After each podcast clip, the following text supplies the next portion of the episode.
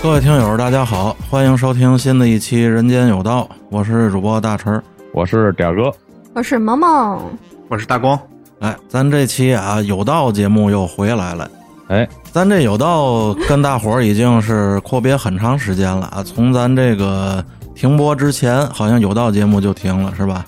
没错，因为也是一些怀因念也是为一些原因吧。今天呢，咱这个有道其实跟上期咱的那个主题节目一样啊，也是采取这个远程录音的方式，咱来一个这个微型的有道。没错，轻有道，是，远有道。其实今天想做这个有道也有两个原因，一个是什么呢？你看有道节目基本上都是纯儿哥啊、小皮德惠，对吧？然后我们四个人做，咱今天也换换味儿。没错，嗯，观点也换一换，是吧？另外呢，嗯，最近也是社会上啊，这个出现的事儿比较多，热点也比较多，所以咱呢也是临时决定这周干脆咱就聊一期有道吧。主要这不是一年一度的这个高考出来了吗？所以我们也是想聊一聊这个事儿。每年一到这个高考期间啊，反正是社会上各种现象就开始出现了。我记得去年的时候，大光好像就有话要说，那会儿没赶上路是吧？对对，没错。其实每年看这个高考，包括听咱这个之前的有道，也是深有感触，但是从未参与其中。哎，正好今天借这次机会呢，想跟大伙儿去分享一下自己的一些观点和见解。主要是为了骂骂街词。儿哦，对对对对是是。从侧面参与一下高考。一到高考这个这几天吧，就是各种新闻啊，包括这种正向的，还有负面的，其实都是共同存在的。嗯，咱们也是客观的看着这个事实之后，客观的去分析，去跟大家去分享一下我们自己的一些观点。反正就我个人而言啊，我觉得这个高考应该是在人生中啊相对来说比较重要，且是第一次遇到这种可能会改变命运的这样的一件大事儿，是其实可以自信点，把可能去掉，真的是影响一生的。是吧？对，也是挺遗憾的。我我是没参加过，我也没。有。我也没有。好，我靠！行了，我走了，各位哥哥们再见吧。你要说有不合适，让这个唯一参加过高考的萌萌哎啊，讲一讲自己当时高考的这个记忆。其实主要是离的时间太久了，都三五年了嘛，对呗？看得出来，我还以为去年，啊我以为昨天呢。还 其实我刚高考完，这刚撂下笔就过来了对，了。昨天我还给你发微信的时候，你不告诉我，嗨，我正在那儿撕书了，高考结束了，是吧？嗨，我们这跟那个同学约着准准备要出去玩一趟呢。你说这北京这疫情也封了，也出不去，是吧？嗯真讨厌。行，继续说你十年前的事儿吧。嗯，记得好像得有二十年了，我靠！哎这片儿呦，有没有遇到过一些特别突发的事件？觉得我高考的时候挺平静的，就就在你你们那一届，你们那一届啊有没有听说的？顶多就无非是什么准考证忘带了呀，什么笔没有削好啊，什么黑水笔啊临时到考场没法用了呀，基本上也就是这几样儿吧。那个时候也真的没有拿高考去当做一个事儿。嗯，那个时候我感觉大家就是整个社会吧，对高考还没有那么强的关注度，因为我们那会儿嗯还不是六月份高考，我们那会儿好像是七月份高考。哎呀，这么一说，是不是暴露年龄了？啊，毕竟二十多年前那个时候，学生们对高考试这件事儿还是挺重视的。刚恢复高考是哪年？你是七六、七七九的吗？那是我爸。哎呀，这天儿聊的，你是赶上国家好政策了，真是。哎，对，没错。七七八八会议的受益者，对你，你看这这些那个恢复参加高考的第一届都老厉害了，对不对？你那个时候的高考，就是在准备上是不是相对要感觉就是充分一些？嗯，说实在话，我是一个学渣，学学渣当中的学渣。然后，嗯嗯就是觉得铺天盖地的卷子嘛，因为一般都是题海战术，到最后半年的时候，其实就已经没有正经的课了，每天就是在各种的卷子，然后各种的题库里边度过，然后就是写不完的卷子，写到最后就是看见白色的纸就已已经要精神崩溃了。准备其实说实话，真没有怎么好好准备。高考反正对我来说，好像就是一个特别稀松平常的三天而已。嗯我不明白为什么现在能把这件事儿，就是当做一个全社会的一个最重大的新闻，而且要让好多的政府职能部门机关去为这个高考去做这个让步，所以说实话，其实我是不能理解的。从我个人来说，这个现象本身啊，背后其实也影射出来了一些问题，就是现在嗯一伐一伐的小孩儿的这个个人能力在下降。你看，在咱们八零后那会儿，就说八零后都废了，八零后是吧？七零后那会儿说咱们，但是你现在随着什么九零后、零零后，我觉得反倒怎么人都说这小孩儿现在成熟的越来越早，对吧？你看咱们那会儿对是可能都上六年级了才知道亲嘴儿，对吧？而且还以为亲嘴儿就生小孩儿了。然后现在小孩儿可能一年级就懂了，对吧？这方面的确成熟了嗯，是但是个人能力这方面，我感觉怎么越活越回去，越来越弱了呢？互联网出现之后，接触的这个信息呀、包括这种资讯啊，比较发达。但是可能随着这这方面的发达之后呢，可能人与人之间的交流，包括这个人的动手能力啊，这这这行动力，感觉是明显的确实有下降。这个不得不说到一个问题，就是咱刚才说的萌萌考试之前的准备。准备呢，嗯。我觉得分两块儿，一块儿是在这个学习本身上准备，嗯，还有一个就是在准备考试之前的这个一些个人的物品啊、个人的这个嗯。状态的这个调整上的准备，而后者的这个准备呢，可能大部分现在被家长承担了，那个后勤保障是吧？哎？，对啊，对对对对。过多的去参与这些东西，所以导致的可能孩子对这方面相对就欠缺一些了。像我们当初在备考之前的最后一两天的时候，我们老师反复跟我们强调，嗯，嗯要带带好几根儿备用的笔，然后要嗯带好几、几根儿这个，就是那会儿还答题卡嘛，然后你答题卡要用二 B 铅笔嘛，然后铅笔要削好，以防万一笔掉地上，你要有替换用的，像这种擦这个答题卡的橡皮也要准备好，至少得准备两块儿。然后，嗯，都是用那么一个考试用的那个透明的那个那个应该叫什么塑料塑料的那么一个袋子里边儿，哦，然后嗯你要都装好，然后也放上你的身份证跟你的准考证，是老师当堂带着我们一样一样往里边装。我觉得这个完全不会涉及到就是由家长去帮忙准备这件事情。这整个过程都是老师和学生们参与的，对吧？哎，对，没错儿，而且可能比如说涉及到这个削铅笔啊，然后准备橡皮啊这种，可能也只是去跟家长说，哎，帮我买好什么东西，或者说跟着家长一块儿去买，然后你会去挑适合你的、趁手的这个文具，而不是说什么都交给家长去办。我觉得我们那个年代高考还是更多注重的是孩子自己的自主准备工作。更多的家长只是说这个给给你准备好吃的东西，然后呃给你比如说营造更舒适的生活环境、备考环境，也就是这样。我感觉就是现在往往这种家长对于这种孩子的学习，其实介入挺多的。除了他学习本身这件事儿，就是可能就告诉你啊，行，你就去去，你就学你的，剩下你都不用管了。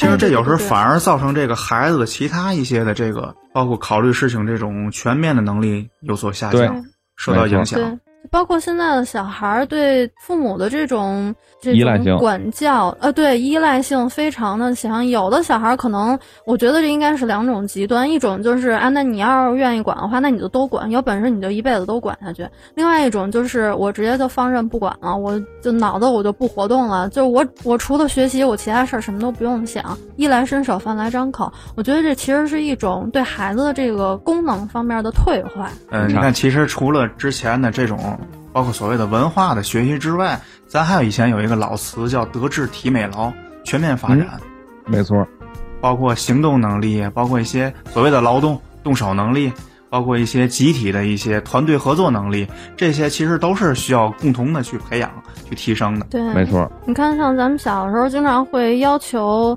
嗯，比如说小学的时候，你去帮家长做一件什么事儿啊，或者说，嗯，去做个什么手工劳动。我感觉现在小孩好像都退化了，根本就完全没有这方面的东西，每天就是学习学习学习。哎呀，我就觉得孩子学傻了。说到高考本身啊，你看这个高考的嗯这个主要反映在一个交通问题上，这是现在高考哎出现的这个个人能力低下的最强的一个表现。咱们现在可能太依赖这个汽车了。我觉得咱们小的时候好像也没有这些公共交通这么便利，自己骑个自行车，坐公共汽车就直接就考试去了，上学去了。哪儿那么多还家长车接车送的呀，对吧？其实这个事儿，我觉得是两个方面，一个方面是什么呢？就是现在科技的发达，现在社会的发展影响了一些问题，就是使人的一些东西退化了。咱就说早在很早很早年间，也没有闹钟，也没有闹表，鸡叫了，人们就起来上班了。那个时候好家伙，那是太古老了呗！对对，你就那个时候，您说要是几更天几更天咱去走，咱去出去办事儿，晚的可能性也不是很大，对吧？也没有问题啊。那现在有闹表，为什么会晚了呢？哎，看日头大概十二点多了呗。主要点儿哥说，啊这个听鸡叫起床那会儿没有电，睡得都早，所以起不晚。对对，你想那阵儿他是有打更的，对吧？而且就是你人家秀才进京赶考，可能都提前很多天准备，没错，对吧？人家其实为什么就是能准备那么充分呢？没错。你看咱们中国啊，自古以来有这个嗯赶考的这种这个这个习俗吧，咱说是对吧？这也是仕途的一条途径吧。这其实咱们是有传统的，而它这个考试的过程，你甭管是说在古代的时候经济没有像现在这么平衡的时候，你的经济条件其实也是列在这个考试的一个范畴之内，你的这个意志嗯是否坚忍。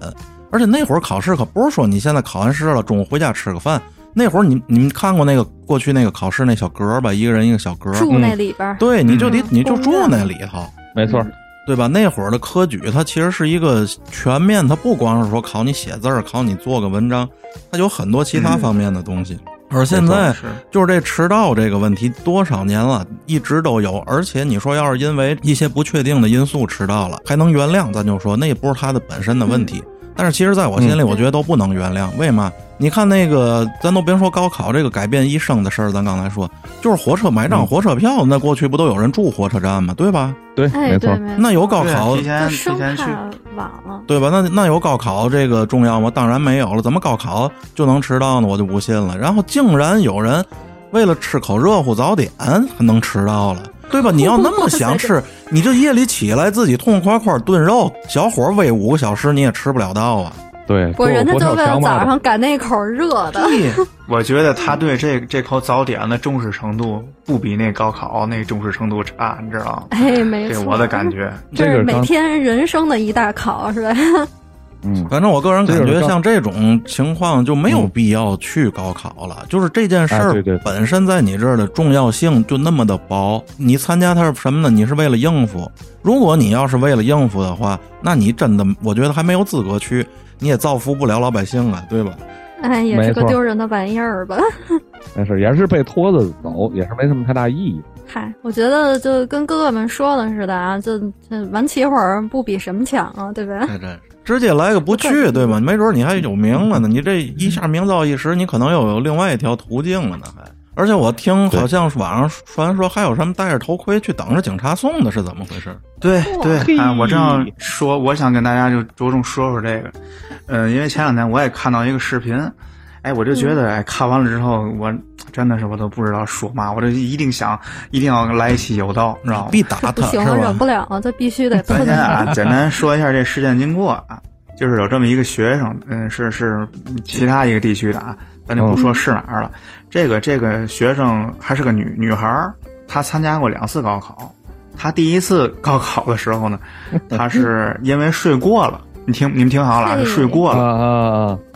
然后，但是他很幸运，当时他睡过之后呢，也是有这个当时维护交通的这个交警同志骑着摩托车给他送到了考场。嗯，这是他第一次。嗯，然后他应该是哎，对他应该是复读了，复读了哦。是今年第二次考，考的时候呢，很不幸他把时间记错了，但是他从失败中寻找到了经验，他知道骑摩托车、坐摩托车都需要佩戴头盔，孩子自个儿准备了一个头盔，知道哎，我可能是睡过了，或者有可能错过时间，但是我知道依照我去年的失败的经验。嗯，怎么说叫成功的经验嘛？加引号的，对，可以找这个警察叔叔，哎，护送我去考场，所以哎就就不用过于担心这一点。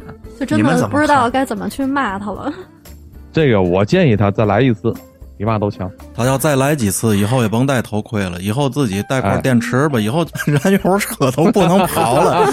燃油车嗯那他要照照这样考，考到二零三五年的话，那就自己带块电瓶就完了。哎，我跟你说，什么时候要是改这个什么水能源的话，直接自己拎一桶水，哎，也别给警察叔叔找麻烦，对吧？也也给人给国家省点这个燃料钱，嗯，带点轻，自己拎桶 巴豆，巴豆，然后 冒着烟就去了。哎呦我天，那就不需要警察叔叔了，警察叔叔就该逮他了，知道吗？飞机拉线还行，脱缰的野马。哎呦，环卫的不干了一会儿，真的。其实啊，我想说的就是通过这个事件的本身啊，我简单说说我自个儿自己的一个一些观点。嗯，咱先说这个事儿，警察同志确实是护送这个高考的学生，哎，去及时去。赶往这考试现场，这个事儿本身没有问题，是好事。咱单单看这个这个这件事儿是好事，但是这个学生他的自己的这个行为，我认为他是把这个公共的资源当成他自己习惯性的过失的一个便利的工具。没错，我觉得如果就是他真的以后真的是长大了成人之后，他进入到社会当中，如果他一直就是秉承这种的这种这种行为方式的话，我觉得真的是对社会造不成任何的这个贡献。我是觉得他把，我是觉得他把这个事儿就当做一个理所应当的事儿。你想让孩子自己能想起来准备一头盔，你说这个应该不是家长去告诉他的吧？就是他为什么把这觉得是应该的？我告诉你，我我不觉得是他有这个胆儿，或者是他这个人多怎么样，是社会风气造成的。是，对，没错，对吧？你因为今年不是头一年有人护送，他默认这个东西是它可以正常去利用的一个资源。就你，你把一个公共资源去当做你的私人私人资源去用，我觉得这就是一个特别扯的事儿。这个也应了，咱之前有道理就提过，前两年有这种情况发生的话，就是对这个提前甚至提前几天从从这个准备考试或者类似于那种特别的精心准备的人来讲，就是不公平的。而我刚才说到一半的时候，我还说了，就是这个事儿的原因有两个，第一个刚才我说完了，第二个还有一个就是学生们如果忘带东西或者是晚起晚点这种情况，一个是家长去过多的参与。他自己本身没参与到平时日常的这个自己的这个自理能力这方面来，还有一个就是什么呢？他这是一个惯性，他平时他就他就不注意这些这些事情。如果到是到了真正考试的时候，他也不会重视起来，因为这还是一个惯性。还有一个这个惯性直接影响到在考试的时候，他利用这个并不是完全属于自己的资源，他拿出来去去使用。而且又是又是那么的理所当然。我觉得这种人真的到社会上边也是一个，也咱也不能说毒瘤那么严重吧，就是他会觉得占用这个公共资源，就是是一个特别应当的事儿。就好像是之前我听咱们之前节目也是讲过这个问题，就是他觉得这个东西。是我，比如说我交了钱，或者说我去纳了税以后，我理所应该得到的一种类似于服务的东西，是可以买卖的东西。我觉得这就是他对社会的一种不负责任的态度吧，算是。你看啊，咱刚才说了半天这个他个人的问题，我其实想问一句，就是说你想过为什么他这么想吗？这背后究竟是什么让他觉得这么想的？我个人感觉是社会导向。是抖音上每一条拿这当正能量一样宣传的视频，在告诉这样的人：你可以这样做，这样做没问题，你有权利这样做，这样做是对的。你看他们都这样做，你不做，你就比别人少东西了，你就亏了。所以他才这么想。嗯，这对我认为这也是一种社会的过度宣扬，对这个价值观的导向是有一定的影响，对吧？你要是真是说每天你打开抖音看都是高考迟到了，然后被取消资格了，我相信这个头盔他就不会戴着了。没错。这真是，确实，这个高考可能出现中途有一些这个意外的突发事件发生，这很正常。我给大家讲一个我这个家里有个亲身经历。嗯嗯，我媳妇儿的外甥，他他今年正好也是高考嘛。他在高考的前三天，他是就说人那个他太瘦了，太瘦之后叫气胸。就是说肺里有个泡，然后临时去的这个胸科医院，还扎了扎了个管子，说要给他怎么样治疗。孩子确实没有办法，但是为了考试呢，就是赶紧及时治疗。在考试当天呢，也是借了的轮椅，推着轮椅进去的。哎，这个确实是你是客观的原因，确实存在困难，对吧？走的人家可能那个专用通道，占用这些资源，我觉得这个无可厚非，没有没有没有那个。无可置疑。这个是不可抗力嘛，对吧？不是因为自己的失误造成的这个困难，这个社会我觉得有有有责任和义务去包容他们，去帮助他们。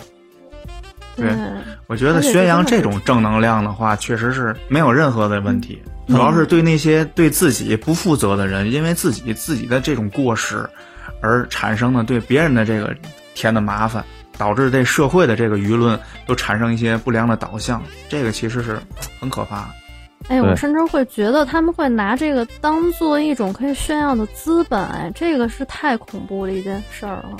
一直不就是有这一直就有这样的人存在吗？你比如说，你看，这跟咱们文化也有关系。咱们这几千年的文化传承啊，没有什么可避讳的。咱们中国是一人情社会，对吧？所以这几千年来留下了一种传统，就是什么呢？就是哎，你看我可以逾越规则，因为我认识人，这是一件露脸的事儿。对。你看，在一些时候，咱就举一个最简单的例子，比如说排队这件事儿，有很多人觉得掐了个了之后，自己觉得是一个露脸的事儿，光荣，我有本事，这是大聪明嘛，对。啊，以后拿出来可以值得炫耀的一件事儿。同样，这些高考被这个铁骑送的这些孩子，我跟你说，等他他上大学，他进宿舍跟新认识的朋友，第一件事就说就得说这个。嗯，没错没错，多露脸啊！好家伙，我让警察叔叔送我去高考的，真牛逼！唉，所以说，社会上在这种正能量的宣扬的同时，要掌握好一个什么样的尺度呢？就是不要让这个正能量的这个能量值过大，而变成一种正能量的暴力。对，你你看大光就生气把东西都拽了，嘛掉了，不仅不仅过了，嗯，号都掉了哦，没有，有。不好意思，不好意思，嗯猫都吓跑了，好吗？就是猫给扑棱掉的那那个东西。生气了，生气了，生气了。你看这正能量在于哪儿？正能量在于这些社会上的职能部门的这种帮助，这个点在于这正能量是他们选择了帮助，而不是说这件事应该应分就是一正能量。要是那样说的话，我反而觉得这是负能量。为什么？因为一百个学生里都背不上有一个人背诵了吧，对吧？没错，一千个里可能都不一样有一个。我觉得这就是对那九百九十九个人的一种负能量。而且那百分之那九十九个孩子心里会是怎么想？他们是抱着正确的价值观看待这件事情的话，他们心里怎么想？我不得不引用大光总说的那句老话，这句话我特别喜欢，就是你不能让守规矩的人寒心，你不能让这些听话的人觉得自己是傻逼，知道吗？这个是特别重要的一件事。对对，确实，如果说是像大光说的，他家的亲戚身体有有病了，然后去开了一个特殊通道，而这件事儿反映社会对这件我们的重视程度非常高，让我们更能努力取得好的成绩。我们努力是值得的，以后我们要建设这个国家，或者是要把这个社会搞好。咱小的时候也许没有这个想法，但是他这个记忆如果长大了之后，他想起来的话，他会想到这一层。对，而且是会觉得温暖的。这个“温暖”二字，确实是你看一开始的时候刚。有这个这种方面的协助的时候，就最早那段 BGM 不就是吗？在一瞬间，最早咱看的时候是什么感觉，对吧？你后来看这个，这一瞬间多瞬瞬间越来越多，瞬间了，就变味儿了。我觉得是这个大众的引导这个方向有问题。说实话，就是这些东西咱们看，甚至说在老一辈儿人看的话，他会觉得这个社会是有人情味儿的。但是对孩子来说，他根本就分辨不出来那是好是坏，他只是觉得这是一个他可以拿来炫耀的资本。咱就别说是孩子，假如说实话，现在有一段视频讲这类事事情的视频，不能说抨击啊，就是说反对这样的事情发生，或者这样的事情嗯并不好的话，这段视频也许会被抨击。这其实就是一种道德绑架的升级，就是正能量裹挟。你看，其实这个和咱们接下来说的这件事儿啊，也有一个直接的关系。咱们说完孩子，孩子毕业之后就变成大人了，这也就是咱们接下来要说的这件事，在最近在社会上啊，也是引起了轩然大波。就是这个嗯唐山的这个伤人的事件，是吧？事件我想咱们用不着再复述了，只要有手机的、有抖音的，可能就都看过了，是吧？对文文武大哥没有抖音从头条上应该也看过了，是吧？啊，对对对，是是没错，我什么都没有，我从群里文武文武大哥就都传递过来了。对，我都都看 看看一溜够了，已经。对咱们熟悉一点的朋友，其实知道咱们有道节目不是一档喷子节目，咱们有道节目是一档喷喷子的节目，嘿，好口条，对吧？你就是像这个唐山这件事儿，我现在其实根本就不关注那些什么怎么处理的呀？啊，最后怎么样了？那些东西，咱说的这个冠冕堂皇一点儿，那些事儿是法律需要去关注的，没错，是职能部门需要去关注的，是政府需要去关注的。对吧？咱说的难听点儿，那是老娘们需要去关注的，我对那个东西也不感兴趣，对吧？萌萌关注那个吗？那家伙，这个不想看，眼睛里边都灌满了，乐什么？你你说的对，嗯啊，而我在这件事上，我关注到的一些方面啊，可能跟这些网上流行的这些什么大 V 啊观点不一样。大 V 每个大 V 你点开一个都是太气愤了，怎么怎么，就这段文案都抨 击，对这段文案都被一万个人读过了。我觉得咱聊那就没意思了。我说一说我个人的一些观点啊。首先这件事儿在背后有一群人啊，我不知道他们的这个目的何在。其实我觉得他们没有目的，就是纯傻逼。什么人呢？就是人家这个女孩儿刚出现这个问题的时候啊，然后在那儿帮这个女孩儿说话，就说这个就是是女权的时刻了，到了，你知道什么啊？女人要借茬翻身了，怎么地的，知道吗？一帮嗯，人要为要女生要为自己发声，啊，对对对对对对对嗯，要大声说不，对。然后最可气的是嘛，就他让人家说不，他人家说不了，那你替人挨打吗？你说不？我告诉你，我我作为一个这个智商算健全的这个人类啊，我觉得我没有必要去跟一只狗熊单挑来证明我的勇敢，太对了，嗯，对吧？然后这帮人在背后在那说，让这让人家这女孩就地这样，你知道就怎么地怎么地，你们不承受这代价呀，对吗？哎，然后最可气的是什么？最可气的是，当网上流传出来这个六十万解决问题的这个这个茬之后。这帮人竟然开始骂这个女孩了，又开始就是你的尊严就值六十万吗？就我跟你说，这就是嘛，咱总说一句话：己所不欲，勿施于人。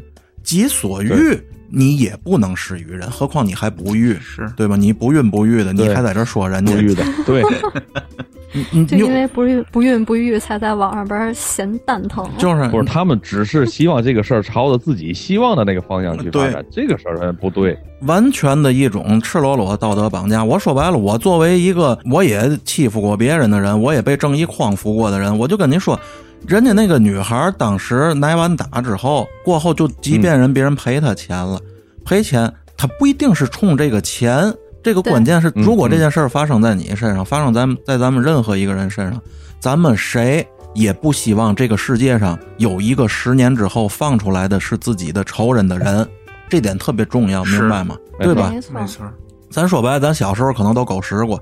你今儿上这学校，把这学校扛旗的给掏了。你转天上学的时候，你包里不备点家伙，就你敢不敢使？先放一边吧。你不得做好这种心理准备，对不对？对没，错身边得搁俩人，没错，对吧？得小心翼翼。就是，然后人家这个女孩儿很有可能人家是选择息事宁人，这六十万远远是不够的，其实。然后咱再从这个法律层面来说，他这个问题的严重性已经不是说能够什么庭外和解私了那么简单，他这是刑事附带民事，你就即便庭下这个女孩决定谅解了，谅解了之后还有嗯刑事责任了，这里还有刑事了，对，对，对吧？检察院还不饶你了，对吗？没错，还要工作。而，且这个造，而且这个造成的社会影响是太大了。就是，所以我反正我说的可能更多的是这个事件之外的一些一些事儿啊。然后这帮人啊，当这个骂人家这个女孩儿又不过瘾了之后啊，一看哎又开始骂谁去了，又骂人这个饭店老板去了。那饭店老板、嗯，对吧？老板好像是一五十多岁、六十的一个大姐吧，一个老大姐，对，给人家骂的都不敢开门了，就说你为什么没有在第一时间选择怎么？人家那个监控里头，人那大姐是拦架了，的确拦了。我我甚至觉得大姐够勇敢的，对吧？对，可能人家也有对对没错也也有怕把店儿砸了的这种风险，人家也是为了杜绝这个。咱甭管是为嘛，人家不但拦了，人家。还提供了监控。就如果这件事儿要没有这饭店老板提供的监控的话，这事儿怎么弄啊？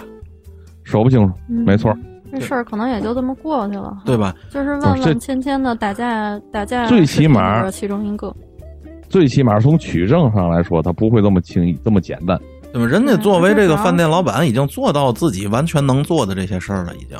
对对，我我还刷到过一些人啊，就是他们站在自己的所谓这种可能都是蹭热度，就我有一个什么开饭馆说啊，我要是这个这个店这这个事件要发在发生在我店里，我肯定带领我所有的前厅后厅后厨员工，绝对让这些人这个这个这些这几个男的，冲过去我让你就拼了老对怎么着怎么着是吧，就说这话大有人在。哎哎，就是也就是没发生在他店里对真不是是想过后想过后面的事吗？？最可恨的是嘛啊？最可恨的是在现场有一个女孩啊，呃，这旁边桌子想过去拦架，这女孩挺勇敢的，这这必须点赞啊嗯！但是嗯就是有点不聪明，咱实话实说。但是这份勇敢，我我捧。但是她要上去拦的时候，她男朋友把她拉开，就那意思，你别掺和，对吧？然后哎，又开始网暴人家这个男的，就说嗯你有点血性吗？你还不如你对象了，还不如人家女的了，怎么怎么地，怎么怎么地？就这帮人又开始骂他。我就我我正好在网上看到一个这样的评论，我在底下给他留言，我说没事儿，我说你记住了，下次让你爸爸上，让你爷们儿上，甭说人家。没错没错，这个我特别有感触，因为这个事儿刚出来的时候，当天晚上我跟我老公就在聊这个事儿，我老公也在问我说，如果咱们身边出去吃饭的时候发生这种事儿的话，你会让我上吗？我义愤填膺的跟他说，我说我不会让你上，打死也不会让你上。他说为什么？我说。你没有必要，就是为一个，咱也不能说这么冷漠吧。你为一个不认识的人，你去挨打，挨完打以后，到时候如果把人家打坏了的话，是你要附带民事加刑事责任。那如果没有打坏，人家万一给你打坏的话，那我要照顾你一辈子。我为什么要为一个傻逼的人办的一个傻逼的事儿，要用我下半辈子去偿还这个 这个事情呢？对吧？我觉得这个，嗯，还是要理智的去看待，就是见义勇为的这件事儿。咱冷静下来考虑一下这件事儿啊。第一，嗯首先啊，如果说我在旁边，我去伸手去帮忙了，我帮那女孩了，嗯。他们都打成那样了，你说我给我拍拍拍拍肩膀，我说哥们儿算了算了，没有用啊，哎呦人家听不见我说话，对吧？回手直接就给你一大逼刀，你你以为你是《古惑仔》里那牧师了？我操！就是你再给人来一个阿门，哇塞，我得找上面再再给你来一个是吧？再给你来一个那个圣光，哇塞咱咱！不知道啊，咱咱就这样说，嗯我假如说我拿一个签子我捅他一下，管用吗？哎没有用，呦，一点用没有。是没有我只用，有你只会激怒人家。我只有用一个最简单、最直接办法撂倒他有用，嗯但是那要那就叫什么了？那个那那你也跟着吃瓜了，唠呗。那那那 可能不就不叫劝架了吧？对，人家回身九个人一块儿打你。假如说我给他撂倒了，这个事儿可能从嗯法律上来说，我这不是帮人啊，我这可能就对牵扯一定的问题了。你也是牵扯到伤害啊！如果说我不解决问题的话，我过去劝了有用吗？没起不了任何作用。而且你还忽略了一一个个问题，就是你想伤害，你得有多大能力，你去伤。你是马保国吗？你会他妈哎闪电五连鞭吗？对吗？好家伙，我拍拍他，我说你不讲武德是吧？点儿哥默默解下了裤腰带。哎呦，这你就算想上手，你还得考虑你有没有这个能力了。你看，在这件事儿背后，有人就是说一种什么话，那帮这个美分党又站出来了，说这要是在漂亮国啊，旁边一定有人管。嗯我说废话，那个国家的底线叫做最后一枪，就这么谁都能放一枪，那可不有人管呗，对吧？你在这儿搞不好就变成枪战了。就是为什么他们选择那样？因为好管理，就是人家的警察就根本就不管你这事儿，你们先打残了，我过过来再最后给你们收拾就完了，对吧？你在在这些某某些西方国家，咱这儿就是一切是在没有这种这个大杀器的情况下，你首先要考虑自己有多大能力，对吧？你上去就是白给的，有嘛用呢？这个事儿意义何在呢？没错，对，除了多牺牲一个家庭之外，这个事儿的价值在哪儿呢？除了让网上那帮大傻逼们痛快，让他们说：“哎，我崇拜你”，让他们出气，除了让傻逼出气，这件事儿有别的意义吗？我的房贷他还吗？我的车贷他还吗？我的家人他养吗？你哎你你媳妇儿他娶吗？对吗？不不，那不行，那不行，那不行，也可以上不上不上。也不是不行。那就这样说，假如说啊，我真是给他撂倒了，后面又会产生一些问题。他们的其他的人，我是一个人，他们这么多人了，他也会把我撂倒了，这个事儿没有任何意义。是你上去就是一垫背的，点儿哥就以你的这种智慧，肯定不可能那么做。对我那我点儿哥一定是跑跑出去一公里远，然后拨打幺幺零。因为我知道我毕竟我不是斯巴达，双拳难敌四手，好汉架不住人多嘛。你一个人，你就算有能力，你去干对面九个，哎，甄子丹不在一个电影里说，我我一个能我能打十个，有一个电影里，要他我没好家伙吃的了，可能也行。真当自己是陈真啊！我靠，其实我想说一个什么呢？就是这个事儿本来可以不发生的。你看我啊，我说一个这个，在网上可能有很多人会不爱听啊，但是我也我也说我的爱爱听不爱听。首先啊，我不是那种就是说什么穿的少就活该被强奸，我不支持那种那种逻辑，那是混蛋逻啊，辑。对对对对，没错没没错错没错。但是我觉得有些事儿是可以避免的，好比说前头着火了，你就你就飞过去看去嘛，那不炸你炸谁，对吧？这种逻辑就是说什么呢？咱不道德绑架别人，但是咱们要明白趋利避害。对对我觉得还是得合理的，就是正视自己的这个弱势，尤其是嗯女孩子嘛，就是你比别人弱，这是天经地义的，你不可能每一个人都像这个女拳击手一样，谁都你你能过去打两下，对吧？就是你女孩儿你弱是理所应当的一件事儿，所以你就要知道你怎么去利用你自己的弱，而不是上去跟人硬刚去硬扛，然后去跟人对着干。尤其对面是一个喝醉了的男人，就算人家不是九个人，就你就一个人的话，你也还是打不过的呀。就与何必去去用言语去激怒人家，甚至到上手这种地步呢？而且你看，在这个事件中啊，呃，监控里头，当这个男的和这女的，其实一开始是调戏，对吧？一开始调戏，然后调戏，然后这女的推了他一把，而且是那种挺使劲儿的，然后俩人不才有有这个肢体上的一些冲突。但直到这会儿，我相信这个事件都不一定会发展成最后那样。但是这女的嗯同桌对面那女的，可是直接站起来一酒瓶就歇那男脑袋上了。是好像在我看来，这才是也不是吃素的，才才是这件事儿的真正的导火索。而且从他那一瓶子下去的那一瞬间，你这就不跟见义勇为什么的就没有关系了，你这就叫互殴了，知道吗？你对，这事儿就错没错。变质了。你如果觉得你姐们儿受到了这个威胁了，首先你这威胁怎么确定？在法律上，人家也没有凶器，人家也没有嘛的，对吧？对你觉得你姐们儿受到威胁了，你在第一时间，如果你想见义勇为，应该是拦，对，嗯没错没错。而而不是消灭敌人，对对吧？毕竟你不是张伟丽。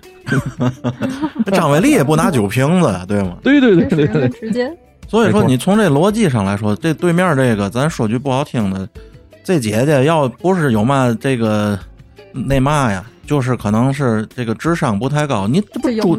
猪队友吗？这不就是？没错没错。这个这他一一酒瓶子下去，就是把这件事儿升级了。我觉得很很关键的一点，激怒男人那个男人的这这一点就在这一酒一酒瓶。而且我要是那男的，我还我还说了，我说我起码我我没有任何的凶器，我也没有武器，对但是但是我觉得我的生命受到威胁了，没错，你这连防卫过当都不算了，你这直接就是 就是找茬打架，对吧？你瓶子砸下来之后，第二下那就该戳了，你一刀你一瓶戳死我怎么办呢？对吗？没错。我还看过一个一个说法，说这个男的跟那个这几个女的说话的说的那些语言是相当的污言碎语，也是哦导致这个姐姐激怒直接上酒瓶子的一个一个一个导火索。嗯，我不知道你们听没听到过这个这这这这个事儿其实特别普遍，就是在社会上、嗯这个情况，我觉得要是从根儿上想解决，不可能。你看，咱都听过咱台春儿哥的这个水浒节目，对吧？嗯，就那个各种的那种什么地痞呀、什么无赖呀、调戏妇女，这从几千年前就有，对吧？你像世界上任何一个国家也没有说就是把这个东西怎么处理，就是我我好比我在马路看见萌萌，我说哎呦妹妹这个条儿不错啊，这个干嘛逮我嘛？谢谢啊，就 对，这嗨，多谢词儿哥夸奖。就不要暴露生活中真正的你啊，嗨，对吧？就是说，这个任何一个国家在这件事儿上，其实处理起来很难。为什么？因为这个东西你没法区别它是什么，是也不好界定，对吧？很难界定。言语的这种，所以说怎么办？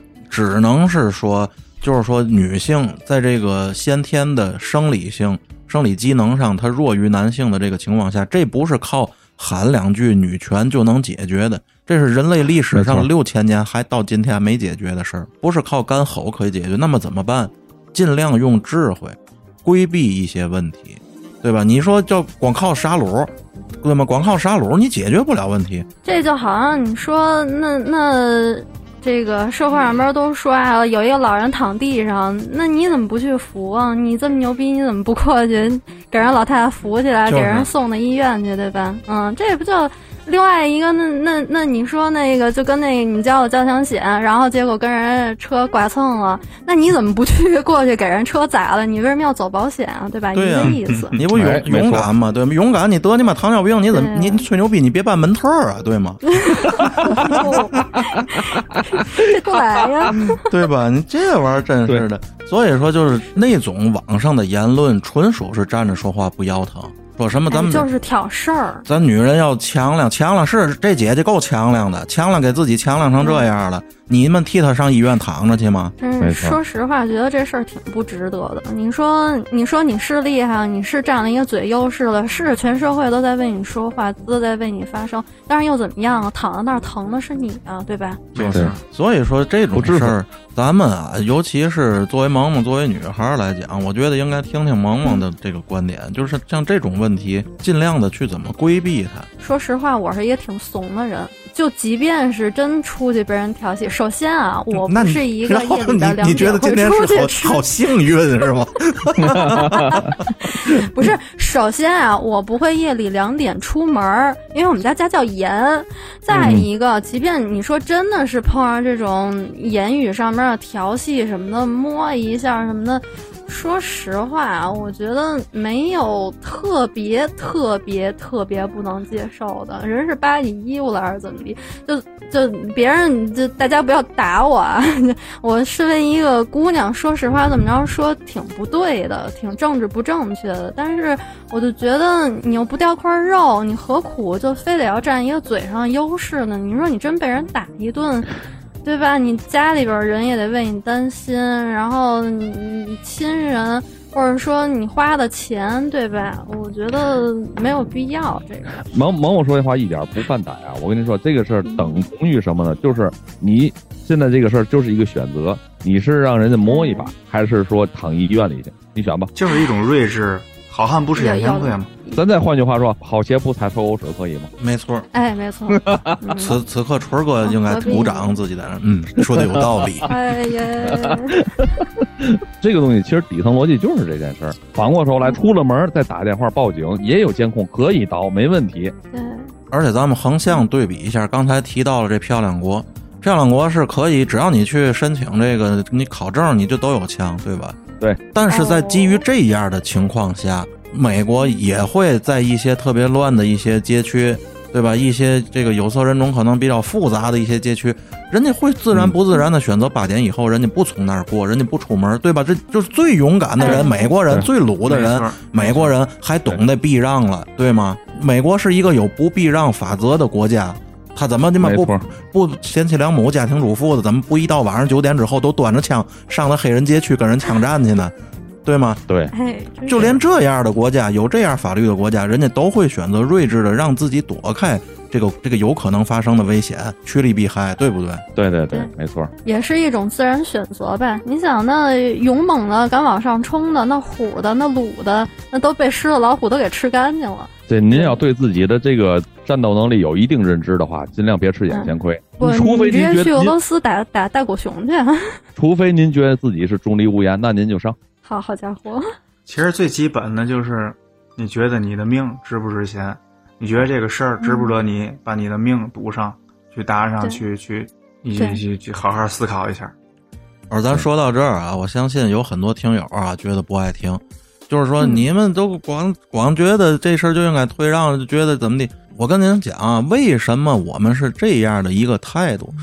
因为这件事儿背后的核心不在于说什么男的打女的这件事儿，也不是说女性就天生应该被欺负，不是的。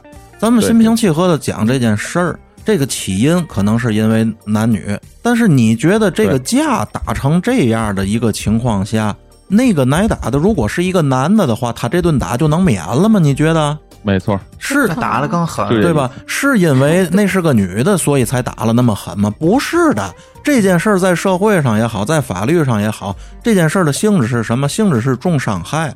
这件事儿跟什么调戏妇女呀？太大关系。对，就从对面那姐那一瓶子砸过来之后，这事儿跟男女就没关系了。这在社会上，在法律上，这是一个暴力伤害的事件。而我要说的是，这事儿里其实咱们可以把这什么男女之分摘出去。我其实挺讨厌说这个男女之分的，因为在我这儿干什么平权啊、平等这些东西，它生物性决定它就是不平。女人就是会来例假，你男的，你哪怕是一个再支持妇女、支持女性平权、支持女权的男的，你也来不出来例假，没错，是的，对吧？就是你上来本身就说男女这个这件事儿，其实就男女公平，其实就已经是不公平了。没错，我总说一句话，我说什么时候是真正的是有女权了？就是女权这个词儿在社会上根本就消失了，不需要提了，就没有女权，什么男权，就这个事儿才是真正的平等，就没有这个词儿了才是平等。当你在争论的时候，它就一定还是存在的，不存在还争论什么？就是啊，而且还有一种声音，我觉得就更可笑，就是那个那个田园女权站出来说，你看你们这些男人既猥琐又怂，就那么没有血性，怎么的？我告诉你，这个话还有好多明星、还有公众人物竟然能说出这么愚昧的话来。就你你你嫌这这些没有男的没有血性的话，我就想问问你，你爸爸在那儿，你让你爸爸有血性吗？我问问，对吗？这这这要是你的老公站在旁边，你的儿子站在旁边，你的爸爸站在旁边，你还会让他有血性吗？你巴不得拉着他赶紧跑呢。这就典型的站着说话不腰疼嘛。对对对，这在网上评论点什么的，代价太低了，成本也太低了。而且他责怪的点啊，你要说咱这咱女的以后咱得防身，咱每天要拿出化妆的时间来去锻炼身体。你要那么说，我都捧你。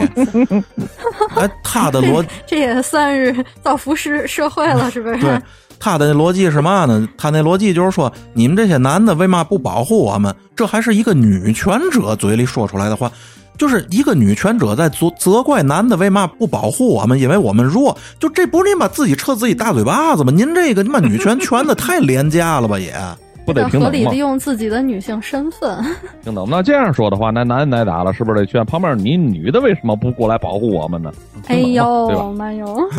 真的，女其实拿一酒瓶子往上冲，就是有那个拿瓶子直接卸人的女的嘛，对吗？比我厉害多了，我还我只是拿过卸，我还没卸过人了，真是的。所以说啊，咱这个咱回到这主题本身上来说啊，就这个事儿，嗯我觉得无关男女。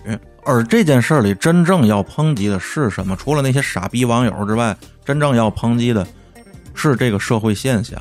咱们扫黑除恶才仅仅是几年前，仿佛刚刚过去，对吧？你说这个社会上事儿最大的事儿，现在是疫情，疫情之前可就是扫黑除恶呀。对那有的地方那大标语还都没撤下来。对啊，而在唐山这样一个城市，在一个离首都这么近的城市，竟然有这么猖獗的这个不法分子，这是值得真正让大家去深省的一个东西，也是真正值得让这些有关部门去关注的一个东西。哎，最，吓人的是，这个人是有案底的，而且还是不短时间的，八年之前的案底是吧？咱此处借用一个央视新闻也有一条评论啊，就是说嗯，对滋扰、伤害人民群众平安生活的黑恶势力不可姑息，扫黑除恶必须持之以恒，彻彻底底，不存在盲区，留有死角。这是这个央视新闻的一段评论啊。好口条，其实我刚才啊也是一直在想，就是通过这件事儿，我在想为什么咱们在天津就不太担心发生这种事儿，甭管是像什么扫黑除恶这些事件呀，包括这个这个现在的这个疫情防疫这种事件，我觉得其实咱天津还真真的挺好的，就是也还是觉得有一定一份安定感。这个不得不说，咱天津的这个治安环境啊，应该在全中国应该是排在前列的吧，绝对是前列的一第一梯队的。外地朋友要是听见你刚才那个问题，就该说了：你们天津人打架光矫情不动手，来，这次我们能耐，你能耐你也来。哎呦，北京北京人打架是先盘道，先不动手。哎，这不都睿智吗？这就是睿智的表现啊。对，对，谁动手谁就是输了。哎，没错。我他妈以后我告诉你，就我通过我多次教训之后，以后我不等你动手，我先躺那儿。你想动手，真的都晚了，知道吗？哎呦，你稍微跟我给你门特给你抢过来。对，跟我比比划划，我就先躺那儿，真的。我管比那个去，能讹一个是一个。脸多少钱一斤？我要比那干嘛？真的，其实其实。你看啊，还就是说嘛呢，就是人家人家可能这这么说人，说咱们这个这个每个地方可能这个这个性格脾气不太一样，呃，甭管讽刺也好，调侃也好，我觉得最起码我自己安全是第一位。那当然了。嗯，就是怂我我怂的理所我拿我的。命当命，真的，我觉得就是真的就是这样。自古啊有一句话，咱玩笑归玩笑，咱说正经，自古就是这句话，宁当。我操，卡壳了，你把薄点儿。啊，对，最好能卡这儿。宁当太平犬，不做乱世人，对吧？哎，哎这自古就有那么一句话，就是人们啊，我跟你说，刚才萌萌说的特别对，那些就是成天大无畏的那些，他们的基因都没传承到现在是有原因的。都已经消失在茫茫的历史滚滚车流当中了，变成了暗淡的几颗星。嗯，而且完全没有人想得起来。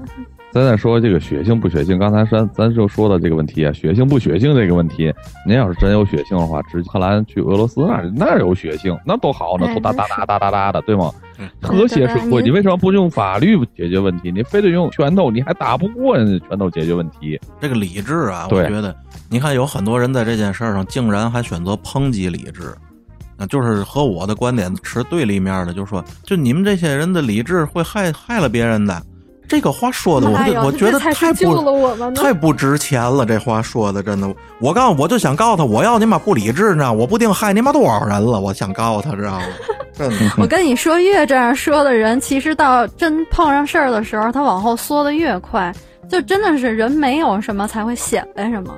你可以看到那些视频啊，包括有一些各路这这牛鬼蛇神，他就是借这个事件输出的一些观点，嗯，有很多歪曲的这些评论导向，点赞的人都特别高，点赞量特别大。就是利用这个嘛。你看现在有一个，对就抖音啊，你只要这两天一打开，嗯上头所有基本上刷十条里有八条都是举着身份证在那儿举报的。嗯，没错，啊这好是众人推嘛这里头不光有真的，还有假的。嗯就是拿这骗流量的。我那天在咱群里我开玩笑，我说我他妈九七年还挨过顿打了，我操！我一会儿我举身份证我也拍一段。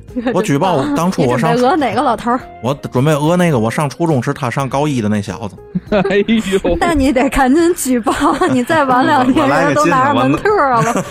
我举报完问我大哥打我，哎呦，哎呦，春哥让春哥举报举报祥爷去，祥爷不必打他吗？哦，那那晨儿哥这我只能跟您说，时间是单向性的，一切都是最好的安排。嘿，我谢谢你，谢谢你，又来了。回来了。说归说，斗归斗。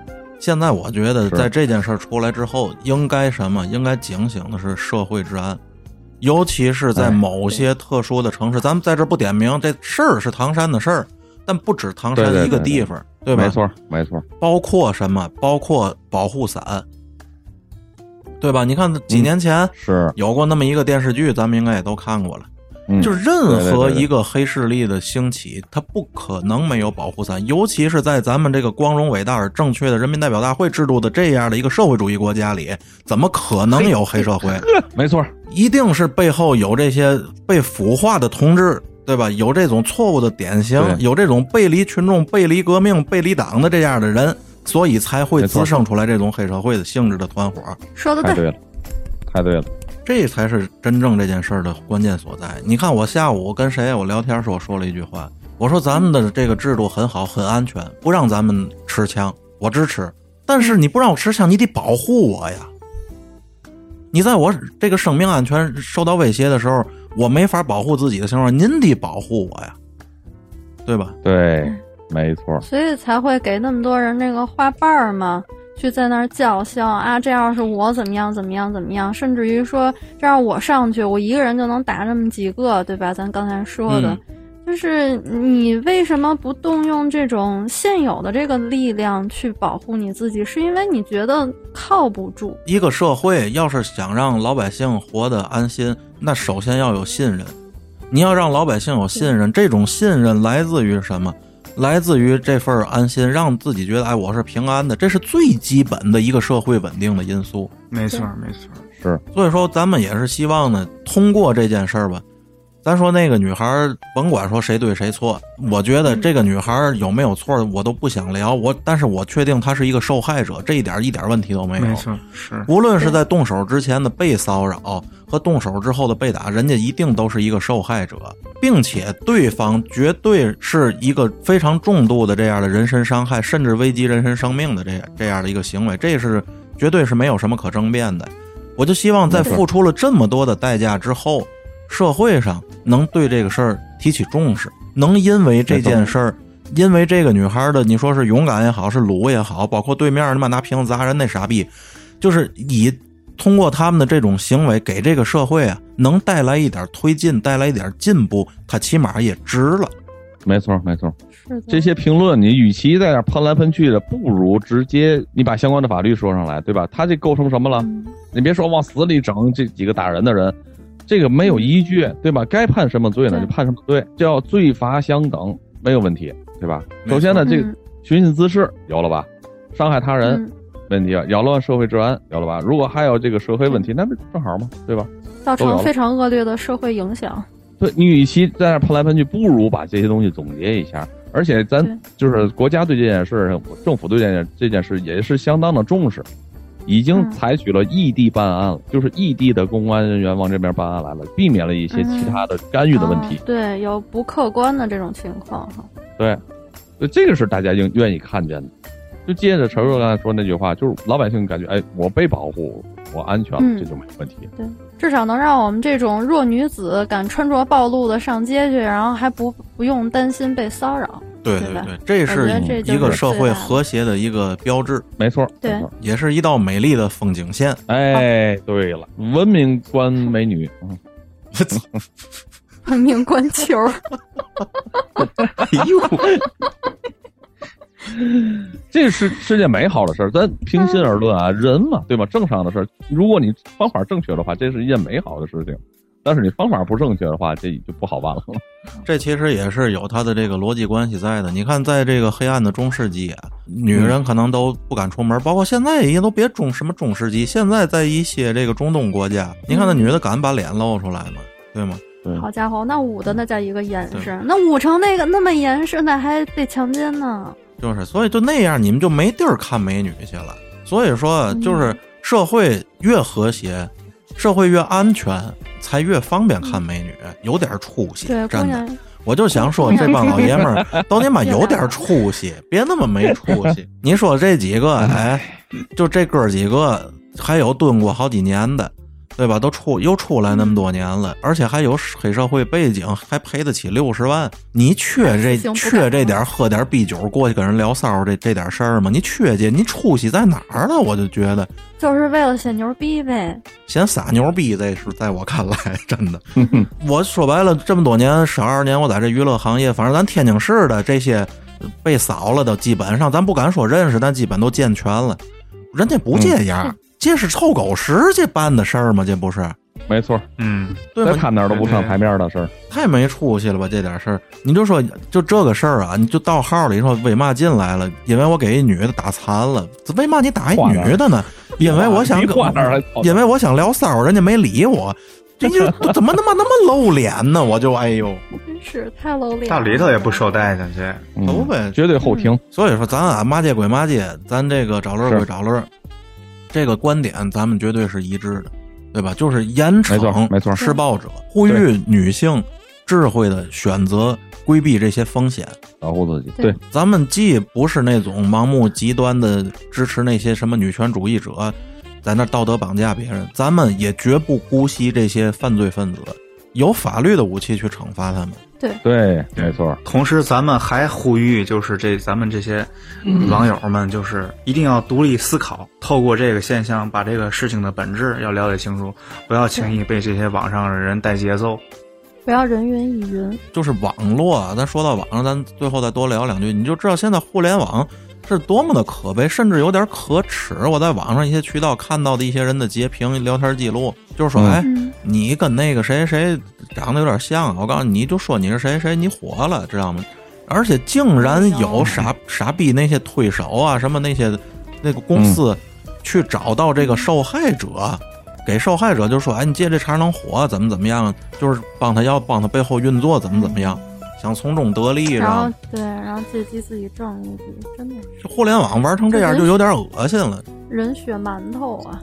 我就看那网上哎 字儿都认不全的那个啊，也举着身份证在那儿念一段儿，我就想问问他怎么会念的这段文案啊？我想问问，这背后没有人，他连手机都用不利索的主，他怎么念的呀？就是说白了，有点脑子的人不想想这种现象级的，在唐山这件事儿出来之后，咱打引号的地震啊，唐山再一次的引号的地震了，这是在这次地震之后的余震。震出来的这些牛鬼蛇神，但凡有独立思考能力、有判断力人，你们想想这些东西是怎么来的？来自于哪儿？谁获利？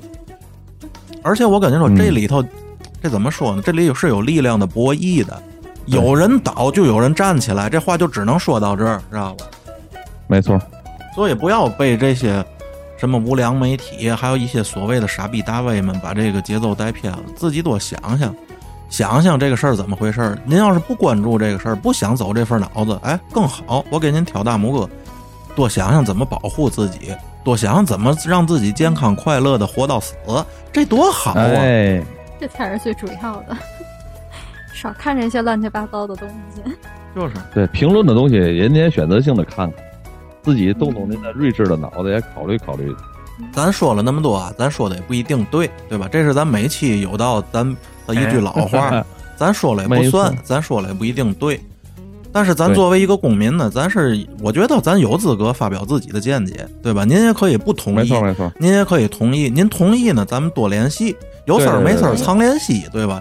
您要是不同意呢没，事儿打电话，对对对，打光闪电能耐真大，我发现，对吧？您要是有不同的观点呢，我们也欢迎您来讨论。但是骂街的、人身攻击的不接受，您您可以不听，对吧？我也不我也不在乎我们一定会。骂回去的。听到这儿的时候，一定都听完了。